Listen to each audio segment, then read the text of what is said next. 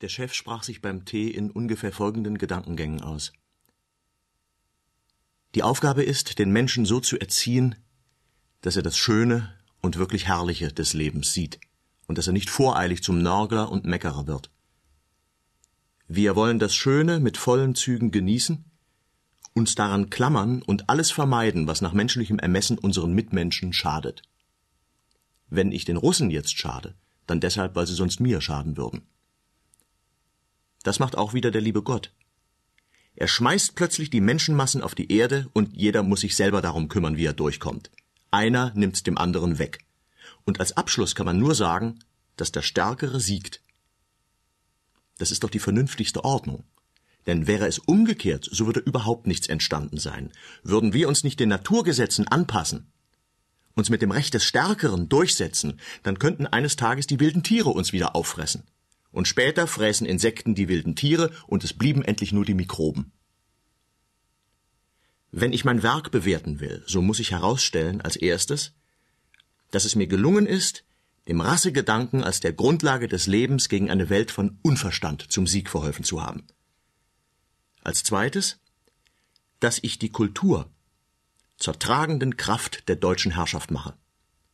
Die Macht, welche wir jetzt gewonnen haben, wird in meinen Augen gerechtfertigt nur dadurch, dass wir in der Errichtung kultureller Wunderwerke den Sinn und Zweck und die Aufgabe unseres Daseins sehen.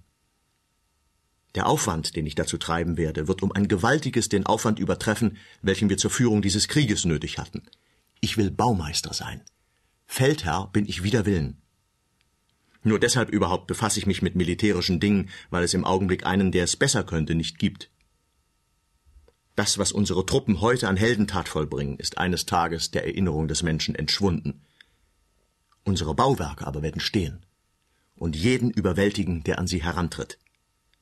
Das Kolosseum in Rom hat die Zeiten überdauert, und was bei uns geblieben ist, sind unsere Dome. Die deutsche Einheit wiederherzustellen, war Preußens Aufgabe im vorigen Jahrhundert. Die Aufgabe, die uns heute gestellt war, die Schaffung Großdeutschlands und der Aufstieg zur Weltmacht, konnte nur von einem Süddeutschen gelöst werden. Wenn ich süddeutsche Menschen nun zum Werk berufe, und wenn ich meinen besten Baumeister nach Berlin gesetzt habe, so geschieht es, weil diese Männer einem Raum entstammen, der von ganz früher Zeit an mit Kultur getränkt ist. Ich denke dabei immer politisch. Sollte Wien heute den Wunsch haben, sich eine Halle von 200 Meter Höhe zu bauen, so wird es in mir keine Stütze finden. Wien ist schön.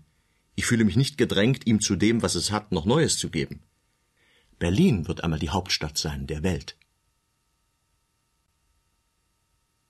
Unsere Sprache wird in hundert Jahren die europäische Sprache sein.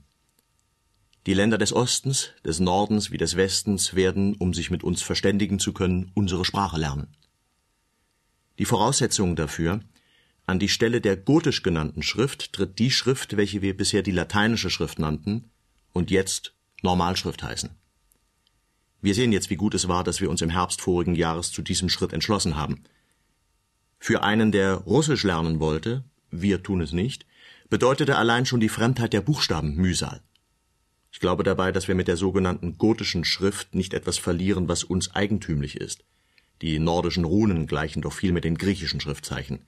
Warum sollten barocke Schnörkel gerade der Ausdruck des Deutschen sein?